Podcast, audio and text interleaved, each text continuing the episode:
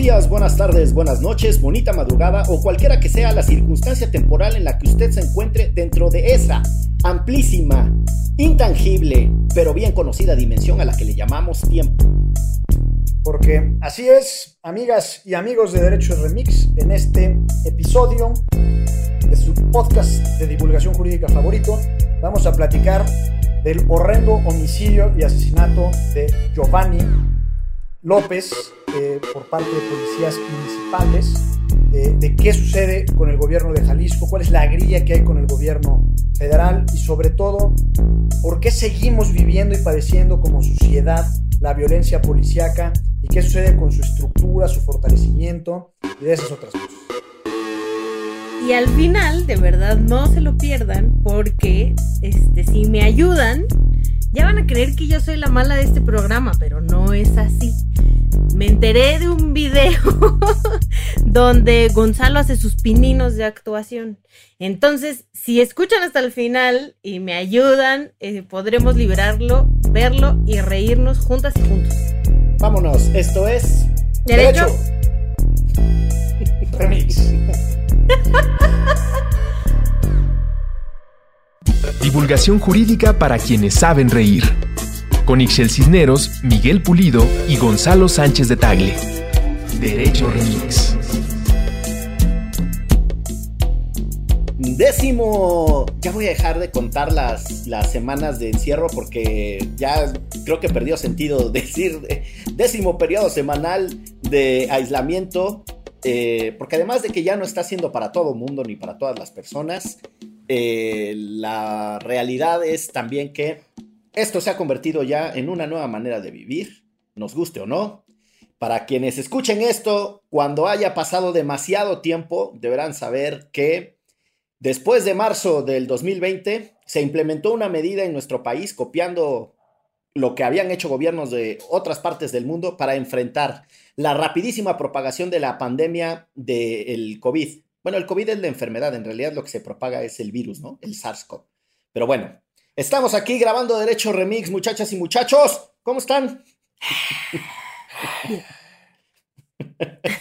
Es así, porque este programa, por lo que tengo entendido, lo vamos a enviar en una sonda espacial para que llegue a, a algún lugar, ¿no? Exacto. del universo, y así que quien, los marcianos que nos escuchen sepan que en marzo del 2020, en efecto, se vivió un SARS-CoV. Los Oye, ahora marcianos que- llegaron. Ahora que dijiste marcianos, me recordé justo que de niño la noción de extraterrestre era marciano, ¿no? Todos venían Sí. de Marte. Claro.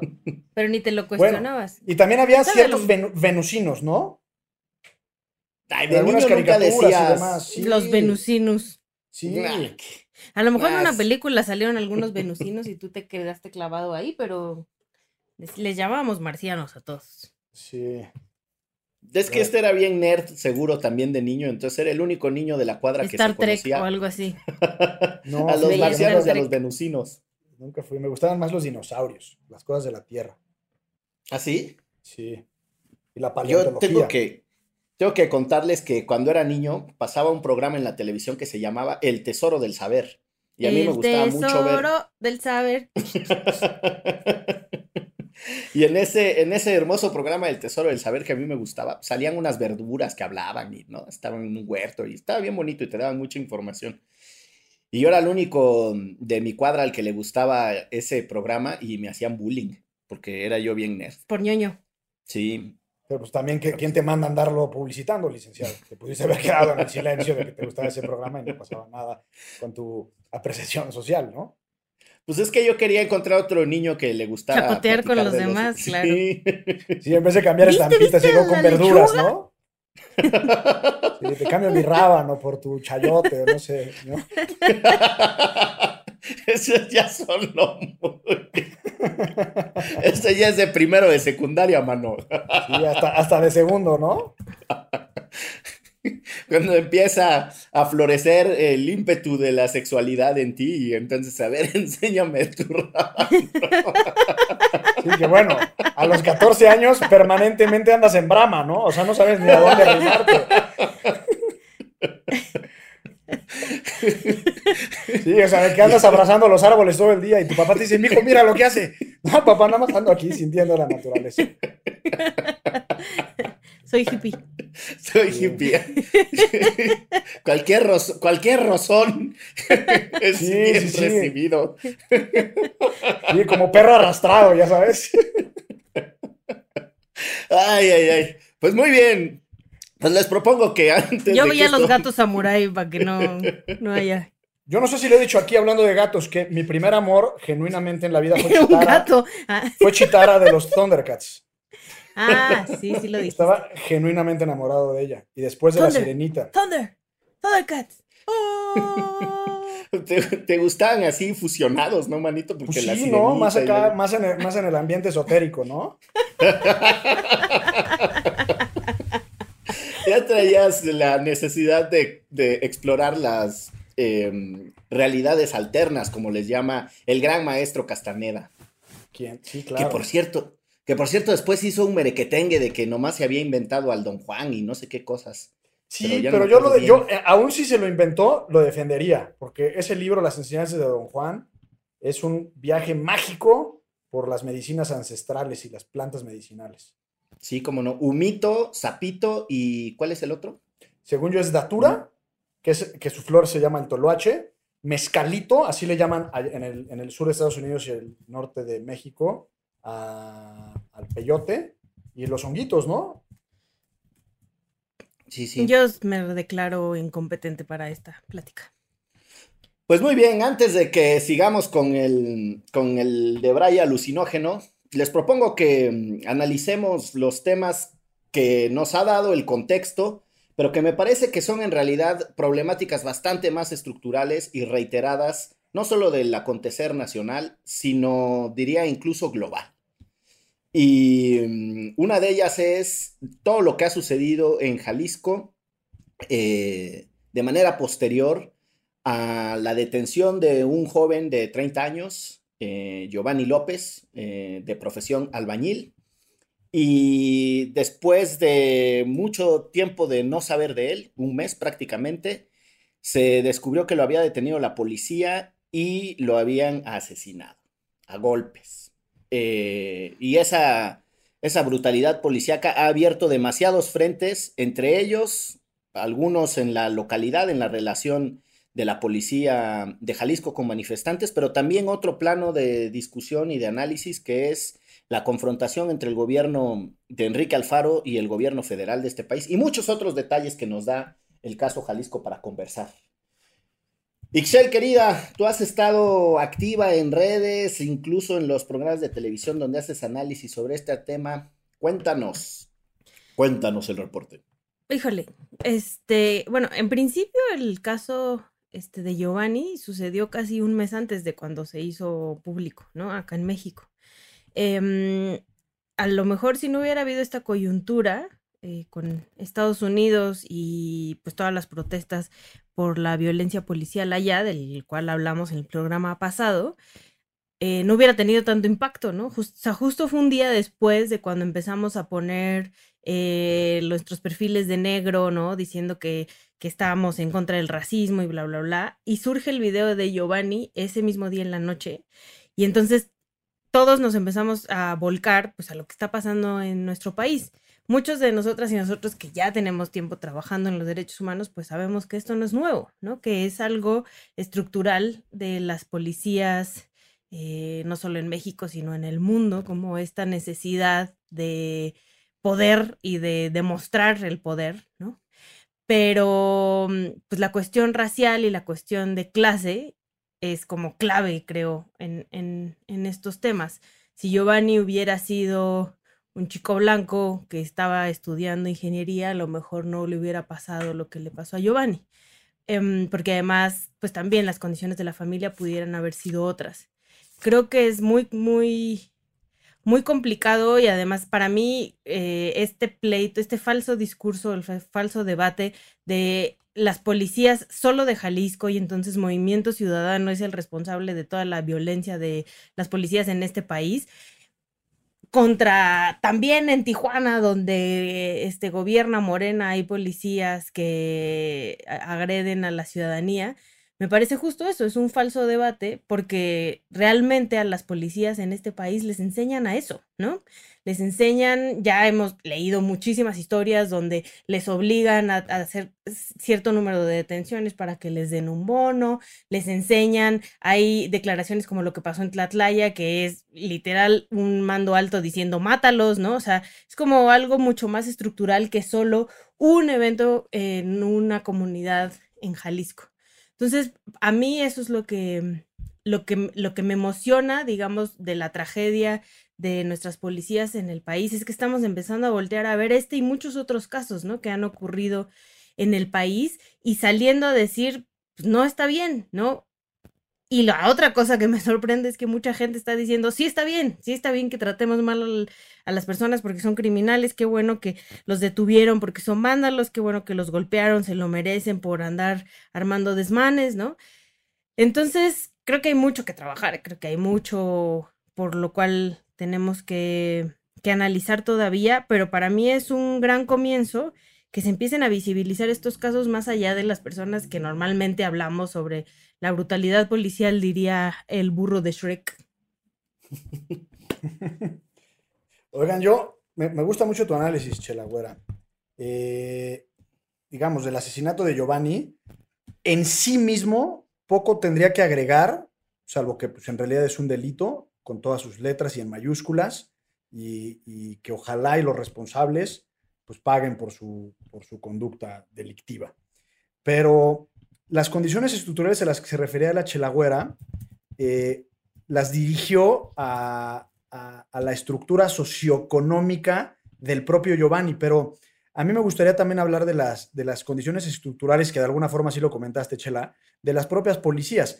En este programa hemos hablado hasta el cansancio de, sobre todo en el contexto de la Guardia Nacional, que parte de sus enormes hierros, más allá de militarizar el país, es que se está dejando de lado y nos estamos olvidando del fortalecimiento de las estructuras civiles, es decir, los policías, tanto a nivel municipal, que en el caso de Giovanni son policías municipal, eh, municipales de Ixtlahuacan de los Membrillos, eh, federales y estatales.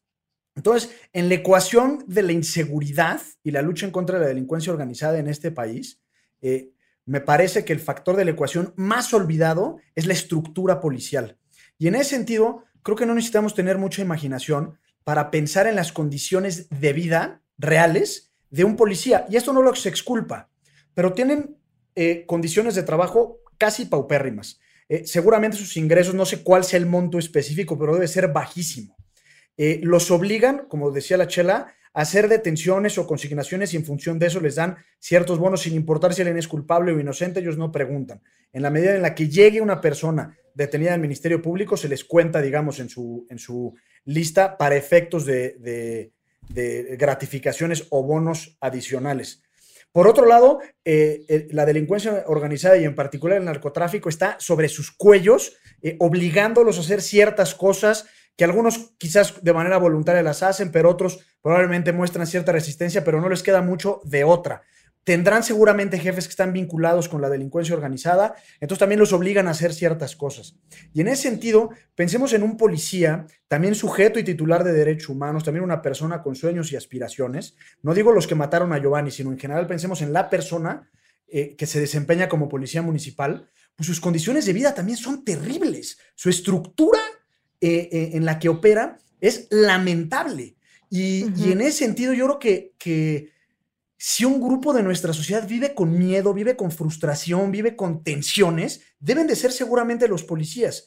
Y de esa condición estructural, y aquí no sé cómo hacer el vínculo de tal forma que no parece que los estoy exculpando, a cometer actos de violencia hay un trecho muy pequeño.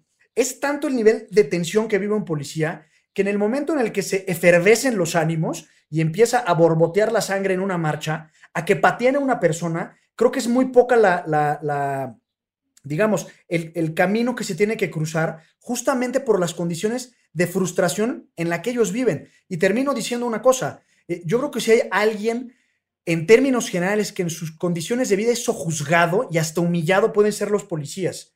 Y insisto, no lo exculpa bajo ninguna circunstancia porque pues, para eso son policías, para cuidarnos, pero, pero digamos que en, ciertas condiciones veo que el vínculo es muy inmediato a, tratar de vengarse o a tratar de, de, sacar su furia de formas completamente ilegales. Pero en ese sentido no es que sea una defensa a los asesinos de Giovanni, sino es también poner en contexto a los propios policías que la pasan no fatal, sino terrible. Sí. lo primero que les pones, por ejemplo, en el caso de Jalisco, es, eh, o sea, violando todos los protocolos desde la propia autoridad, haciendo que se vistan de civil, diciéndoles que lleven palos y piedras. O sea, ¿qué clase de entrenamiento le estamos dando a nuestros policías para que se les permita desde las jerarquías que pueden hacer eso, ¿no? Que va en contra de todo protocolo y toda regulación que se puede hacer de la violencia, eh, más bien de, de cómo contener una manifestación. Sí, yo a ver, creo que hay mm, de lo que han planteado algunos temas que me gustaría separar tantito para entrarle al detalle, que son las condiciones generales de la policía con las que operan. Ya decía Shell también em, el tema de la relación entre los mandos, que normalmente son más próximos a la clase política, y las propias policías como un cuerpo que tendría que ser profesional y con un servicio eh, civil de carrera, que no lo tiene, también ya lo sabemos, pero que eh, suele generar alguna suerte de tensiones. Creo que ahí también hay otro eje de, análisis y finalmente el reconocimiento de que el problema es estructural y que, y que se politiza con muchísima facilidad. Y me gustaría empezar por este tercer punto, porque creo que parte de lo que muestra el caso Jalisco, y como lo decía Chelagüera, es la inmediatez con la que la clase política toma un caso de violencia policial para sacar raja política. Ya hemos hablado también eh, con eh, suficiente reiteración aquí de la, eh, pues sí, de la falta de rigor, de la falta de profundidad de la clase política, que para acusarse de manera muy fácil agarran cualquier pretextillo y paradójicamente esa misma clase política después vuelve a cerrar filas entre ellos cuando se trata de revertir la impunidad. Eh, ¿A qué me refiero? Que están muy dispuestos a, en el plano político, denunciar, acusarse que la violencia policial es causa de alguno o de otro, pero cuando uno quiere llevar esos casos, cuando han sucedido graves violaciones de derechos humanos, como en el caso de Oaxaca, por ejemplo, que también eh, fue muy notorio cuando, cuando la crisis de Oaxaca eh, a finales del sexenio de Vicente Fox con Eduardo Medina Mora, quien después tuviera un paso fugaz por la Corte Suprema de este país, pero que entonces era el secretario de Seguridad Pública, utilizando a la entonces Policía Federal para ir y entrar en Oaxaca y hacer un montón de destrozos para enfrentar a la APO. Y parte de la discusión de aquel entonces, lo mismo que en Atenco, también con el caso del mismo Medina Mora, era, pues discutamos de una vez la cadena de mando, de dónde vienen las instrucciones y que se hagan responsables en las sedes judiciales correspondientes a las personas que ordenaron a la policía operar de la manera eh, violenta en la que lo hicieron. Y ahí es en donde la clase política ya se cierra.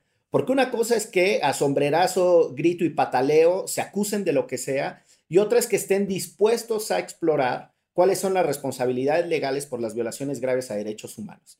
A quien sea que crea que tiene la alternativa de ganar cualquier eh, espacio de gobierno, tiene que reconocer que se va a enfrentar a una policía desprofesionalizada, en muchos casos infiltrada, con pocas capacidades para resolver las crisis sociales que se les encargan. Y ese problema, mientras la clase política siga solo usándola para apedrearse entre ellos, le va a volver a estallar al que sigue y al que sigue y al que sigue. O sea, lo que quiero insistir es, el caso Jalisco nos tendría que haber puesto sobre la mesa para la oposición la necesidad de salir a discutir a la policía en un plano mucho más elaborado y menos de esto se debe a que Alfaro represor o Sheinbaum represora o Andrés Manuel represor es mucho más complejo que eso.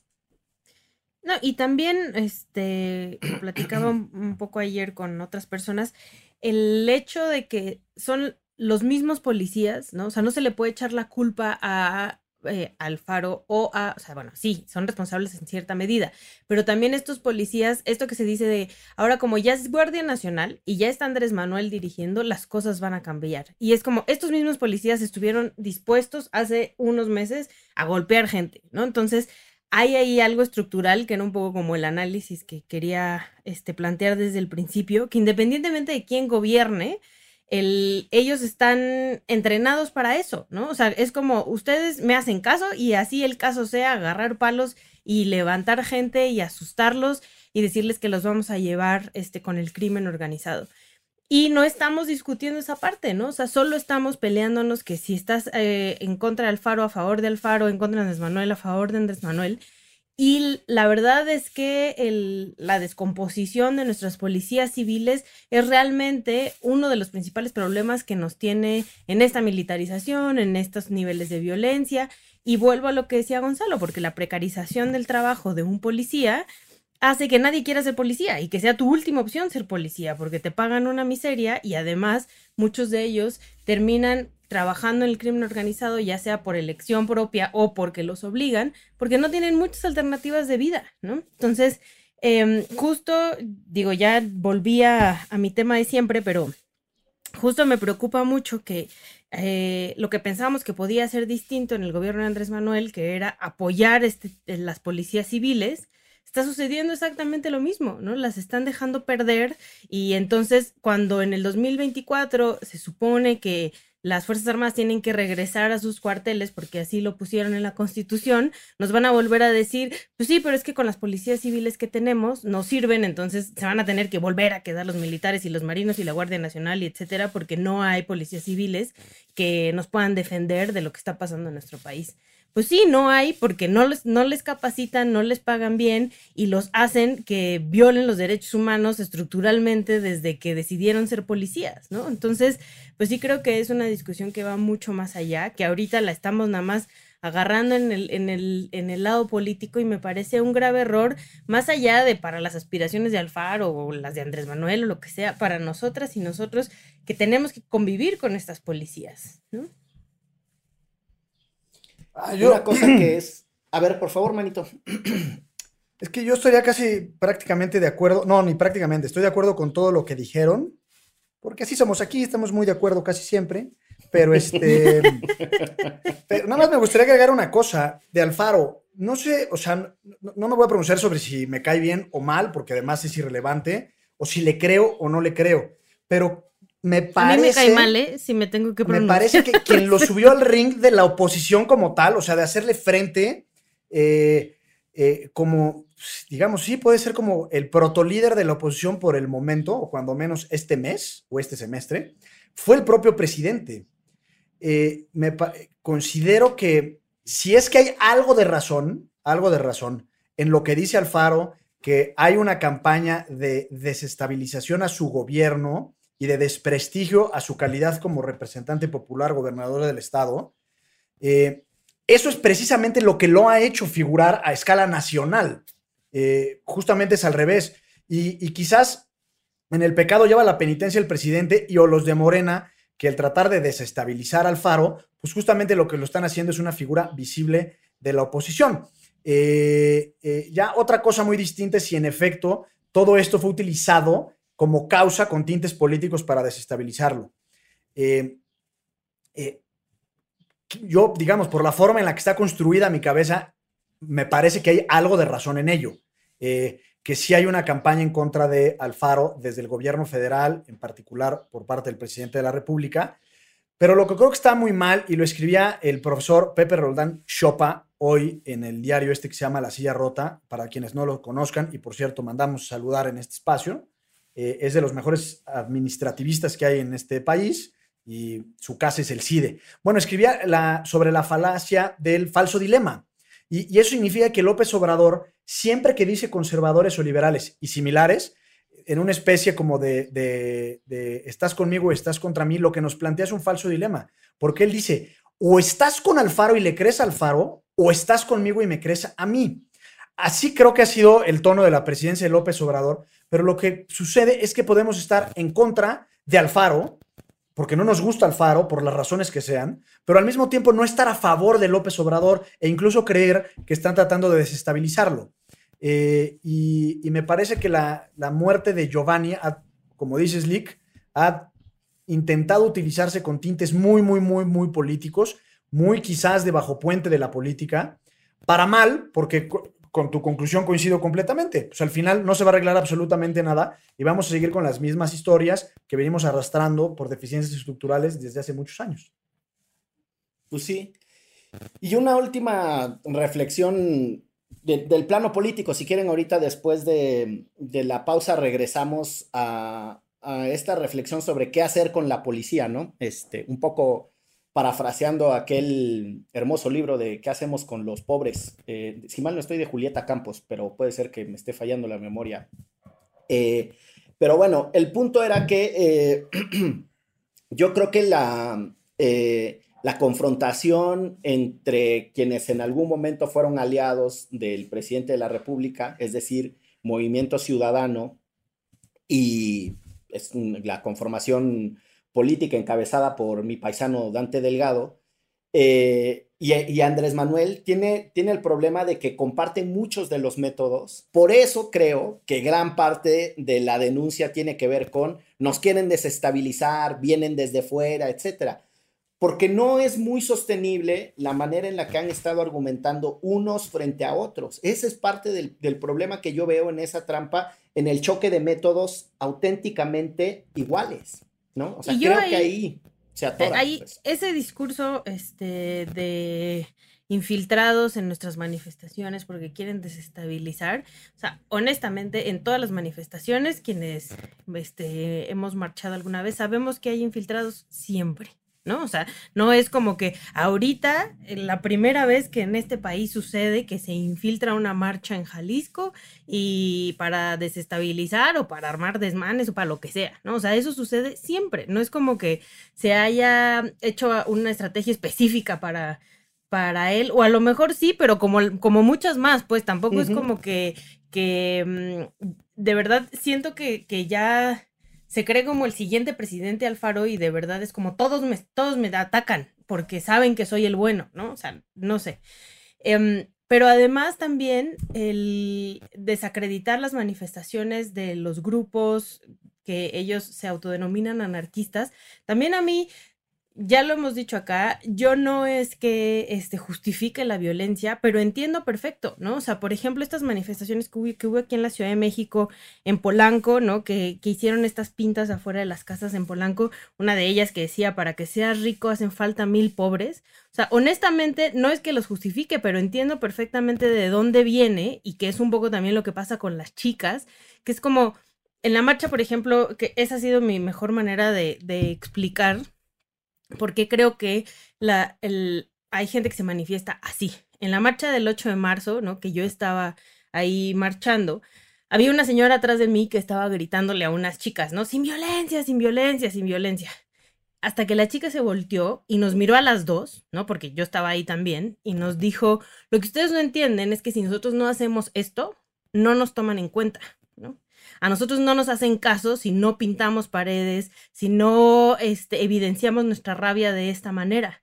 Ustedes viven desde su privilegio y creen que esto es violencia cuando para nosotros es la forma de manifestarnos para que nos hagan caso.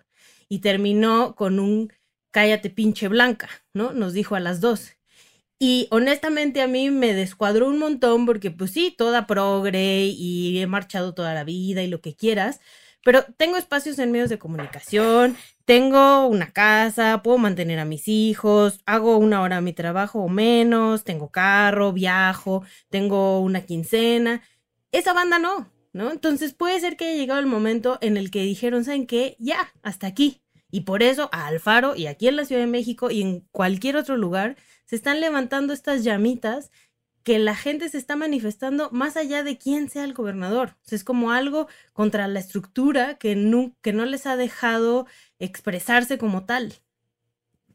Y pues sí, ahí está contenida esa energía. Vamos a, vamos a un corte y retachamos para el último plano del análisis. Esto, Esto es...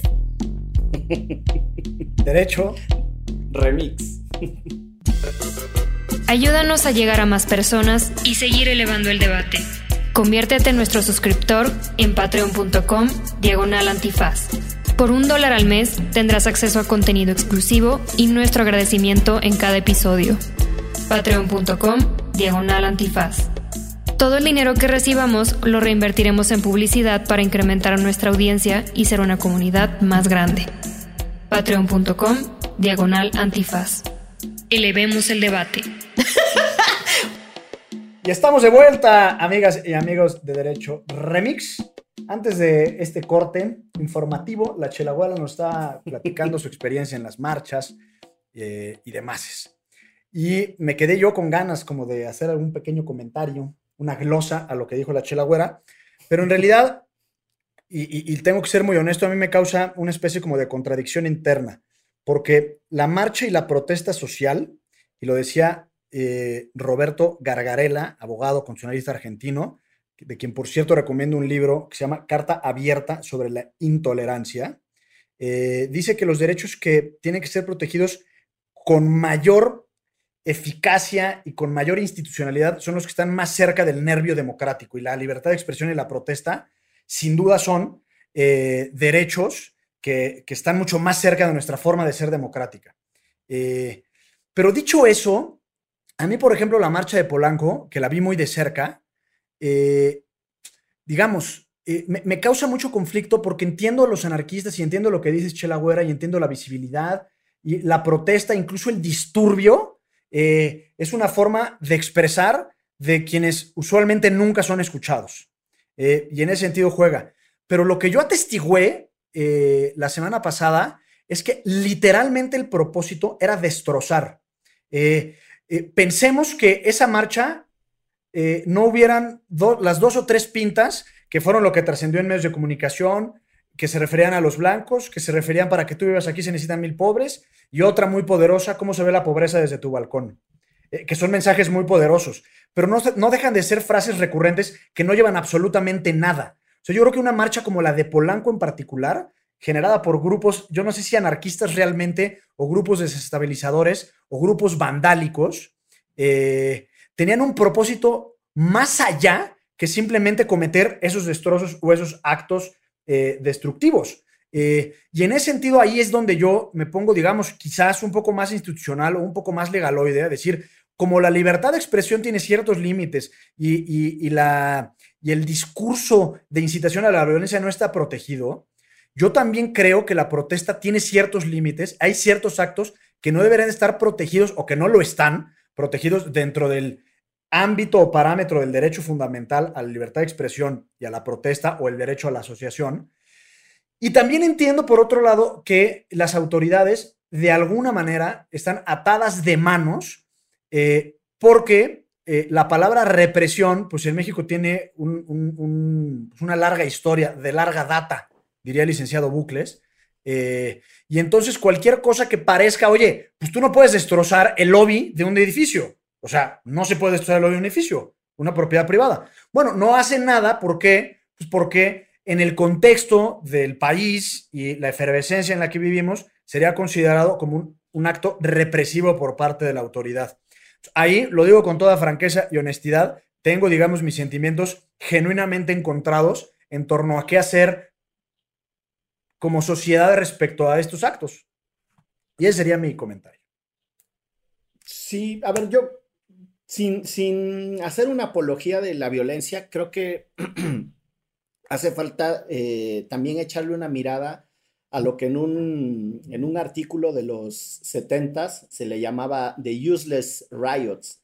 Y era precisamente una disertación de un profesor de Harvard. Ya estás para, ya estás para dar clases en Harvard, manito que eh, lo, básicamente lo que decía es, pues sí, hay mucho énfasis en las protestas que se salen de control, ¿no? Las protestas políticas, la violencia como un vehículo para llamar la atención sobre ciertos problemas, pero la sociología, que es el, propósito de ese, de ese estudio, de llamar la atención sobre eso, la sociología ha hecho poco por explicar este concepto al que se le determina o se le denomina useless riots, ¿no? Como eh, eh, eh, protestas, es que Riot no es protesta, como... Mm, Riot es como disturbio, como... Como, disturbio, exacto, este, disturbios inútiles, ¿no? O sin propósito concreto. Y esta tiene mucho que ver con la emergencia de otras corrientes de pensamiento políticas y algunos que han tratado de entender y desentrañar eh, en su profundidad el anarquismo, insisto, en esta corriente que es aparentemente apolítica en el sentido de que no tiene ninguna demanda específica concreta como la hemos eh, entendido muchas y muchos, que es cómo convencer a una gran masa de población para que participe en asuntos públicos y se corrija un problema de funcionamiento del Estado, una política pública, una asignación presupuestaria, etc.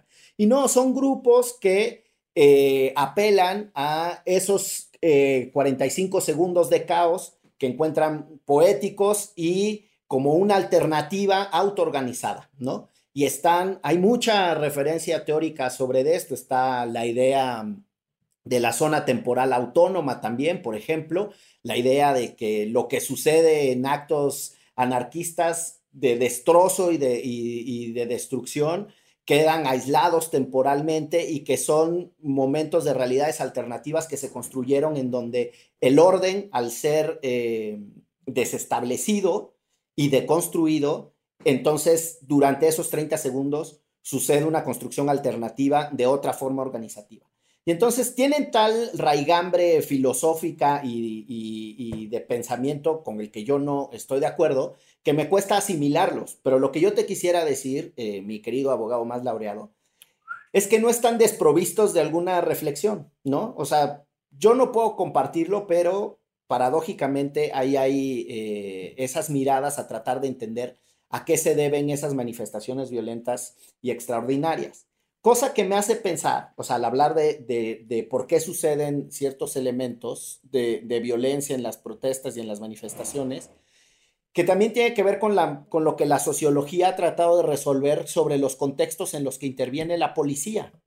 Por ejemplo, los movimientos abolicionistas, ¿no? Para desaparecer eh, a la policía como cuerpo de control social, eh, sugieren que muchas de las intervenciones de la policía, en donde terminan saliéndose de control y, sucede más violencia policial, pudieron haber sido controladas, por ejemplo, en el caso de, de, la violencia doméstica, pudieron haber sido controladas con estrategias de atención preventiva suficientemente desarrolladas para disminuir el problema de la violencia en ciertas zonas. Hay, hay, hay, un proyecto en Oakland, por ejemplo, Oakland Project se llama, que es abolicionista y lo que busca es decir, en cuántas circunstancias y situaciones en las que interviene la policía, en realidad si hubiésemos trabajado otros esquemas preventivos, la policía ni siquiera debió haber llegado.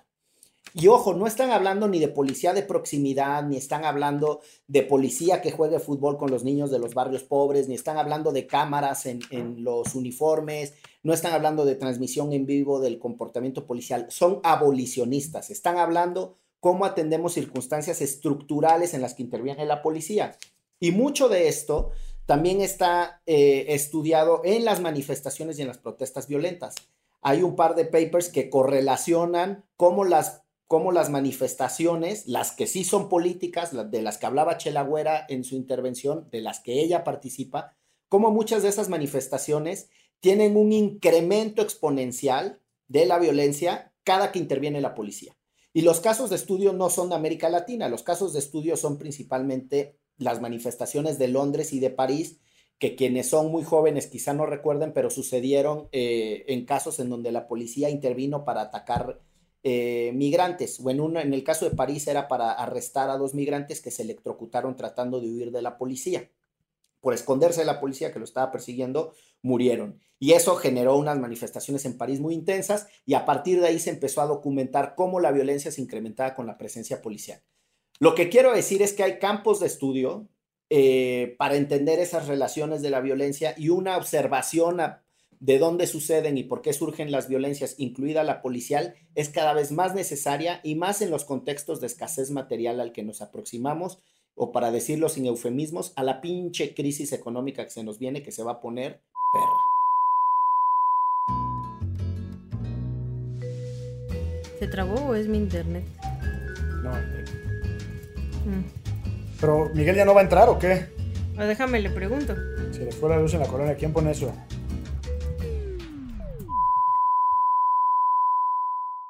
O sea, coincido con Miguel, pero además también creo que mm, eh, o sea, yo he visto como sí están organizados, ¿no? O sea, sí es, y, no es, el objetivo no solo es ir a, madrear. Como decías, eso pareciera, pero de verdad es un grupo, sobre todo de chicos y chicas muy jóvenes, que se reúnen a analizar no solo lo que van a hacer, sino por qué lo van a hacer.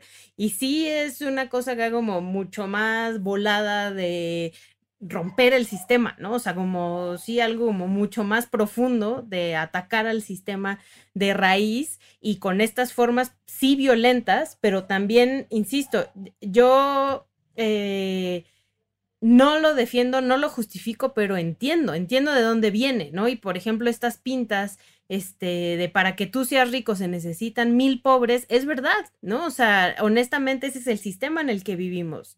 Entonces, la, verdad no peca, pero incomoda, ¿no? Exacto. Entonces, más allá del destrozo y de la pinta, o sea, a mí lo que me gustaría es que viéramos como una rayita más allá de por qué lo hacen. O sea, a lo mejor sí hay jóvenes que les encanta la adrenalina y solo ir a pintar, pero también hay otros que están intentando visibilizar. De aquí vemos un montón de personas que hemos sido, este, eh, tiradas a la basura por muchísimos años que ya no estamos dispuestas a hacerlo, ¿no? Y entonces de aquí nosotros vamos a estallar desde adentro y esta es la única manera en la que tenemos para visibilizar lo que a nosotros nos ha sucedido por muchos años y a nuestras familias. Entonces sí creo que, insisto, el análisis, esta vez fue Polanco, pero pudo haber sido muchísimas colonias, ¿no? De, la Ciudad de México. Fue Polanco porque casualmente ahí está Casa Jalisco.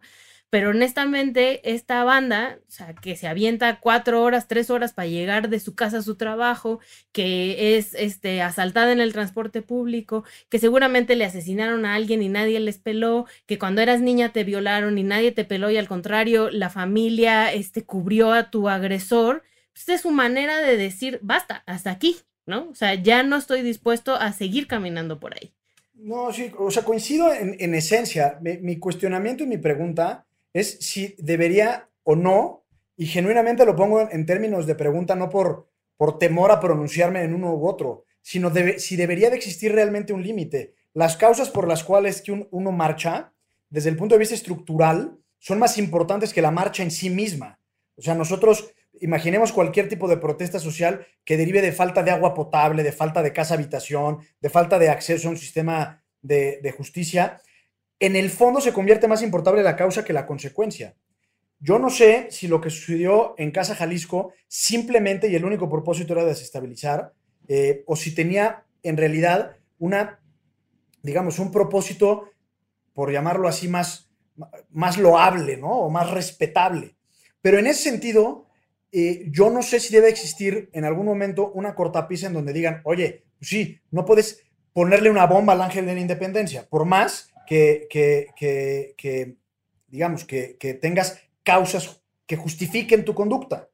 No lo sé. E incluso, y se los digo de verdad, eh, Engels, el, camarada de Carlitos Marx, de quien el licenciado Bucles nos habló la semana pasada, eh, decía que el único verdadero derecho humano es el derecho a la revolución. Y eso, de alguna u otra forma, lo retoma Nietzsche y dice, el único verdadero derecho humano, o el supremo derecho humano, es el derecho al futuro. Y entiendo que todas las personas que marchan, incluso los que marchan de forma violenta, de alguna manera están apelando a ese nervio esencial. Pero, pues, pues digamos que al final del día vivimos en una civilización y somos civilización gracias a una cosa que se llama Estado de Derecho. Y entiendo que ese Estado de Derecho ha sido conformado por quienes han estado en el poder. Pero de alguna manera, eh, creo que, que sí al final ya me estoy pronunciando, pero creo que sí tiene que haber ciertos límites. No sé cuáles, pero creo que sí los debe de haber. Yo también coincido, ¿eh? O sea, yo no estoy porque vayan a poner una bomba y vayan a matar a todos los priistas del mundo, pero este sí creo que más allá de solo criticarlos y llamarles vándalos, tendríamos que entender, sí, que entender las causas, ¿no? Ahí hay una reflexión muy interesante sobre qué formas de violencia denuncias y cuáles no. Y yo creo que tiene mucho que ver con eso. O sea, eh, irrita mucho más la violencia material y el estallido de cristales, etcétera, porque es más difícil y requiere otro grado de construcción empática imaginar las circunstancias violentas que describió Ixchel que pueden vivir esas personas. el despojo eh, consuetudinario y masivo que viven millones de personas, la expulsión de la posibilidad de futuros más eh, felices para ellos, pues, también son formas de violencia. Lo que pasa es que son mucho más difíciles de, asimilar y por inasibles son menos denunciables y la verdad es que también eh, no las sufrimos nosotros. Pero bueno, eh, ¿Les parece que nos movamos al, a la famosísima, esperada, aclamada? El momento. Eh, el momento de la recomendación, no, no de la recomendación, el momento de, de la promesa y el detalle a cumplir. Este, con la develación de un material anda pero también, pero tenemos que hacerlo sabroso también, ¿no? O sea, así tan fácil, no. Les voy a platicar nada más el contexto. Yo en algún momento, además de ser la imagen oficial e internacional de Don Caracol, Lotion and Cream for, for the Little Ones, este, eh, quise ser actor, pero en realidad no lo quise, fue un contexto universitario en donde un colega me invitó a participar de un cortometraje que él estaba haciendo para la universidad. dije, muy bien, en una de esas, un cazador de talentos me observa, me ficha me voy a Hollywood y me hago famosísimo actor, codeándome con Angelina Jolie, Brad Pitt, etc. Nada de eso sucedió. Ese cortometraje está en el ciberespacio. No a Brad Pitt, No conozco a Brad Pitt. Este, ni siquiera conozco a, pues no sé, a los hermanos Bichir, ¿no? Este, pero, pues bueno, ahí está el video. Chelagüera, ¿tú qué dinámica propones para hacer sabroso el guisante de, darlo a conocer. Siento que nos funciona. ¿no? Sí, sí, sí. Siento que nos funciona muy bien cuando la gente empieza a comentar en nuestro Twitter, ¿no? Y les va a sonar raro el hashtag que voy a escoger, pero ya que lo vean, entenderán todo. sí, está muy raro ese hashtag, me parece. ¿eh? Entonces, lo que yo propongo es que, igual que con el licenciado Bucles y súbeme al YouTube, armemos los 50 este, comments o comentarios de la banda y seguidores de Derecho Remix con el hashtag Derecho Remix y con el hashtag muy importante, no lo olviden, cómete a Gonzalo. Ah, caray. Ah, caray. Ah, caray. A ver, a ver, en qué desencadena todo esto, ¿eh? ya está. Hashtag Derecho Remix, hashtag Cómete a Gonzalo, para que se libere el material cinematográfico en donde el buen Chalo Guadalupe, modelo exclusivo de Don Caracol, entró a la participación histriónica. Exacto. ¡Vámonos, Recio! Pues. Esto fue. Derecho. Remix. Divulgación jurídica para quienes saben reír. Con Ixel Cisneros, Miguel Pulido y Gonzalo Sánchez de Tagle. Derecho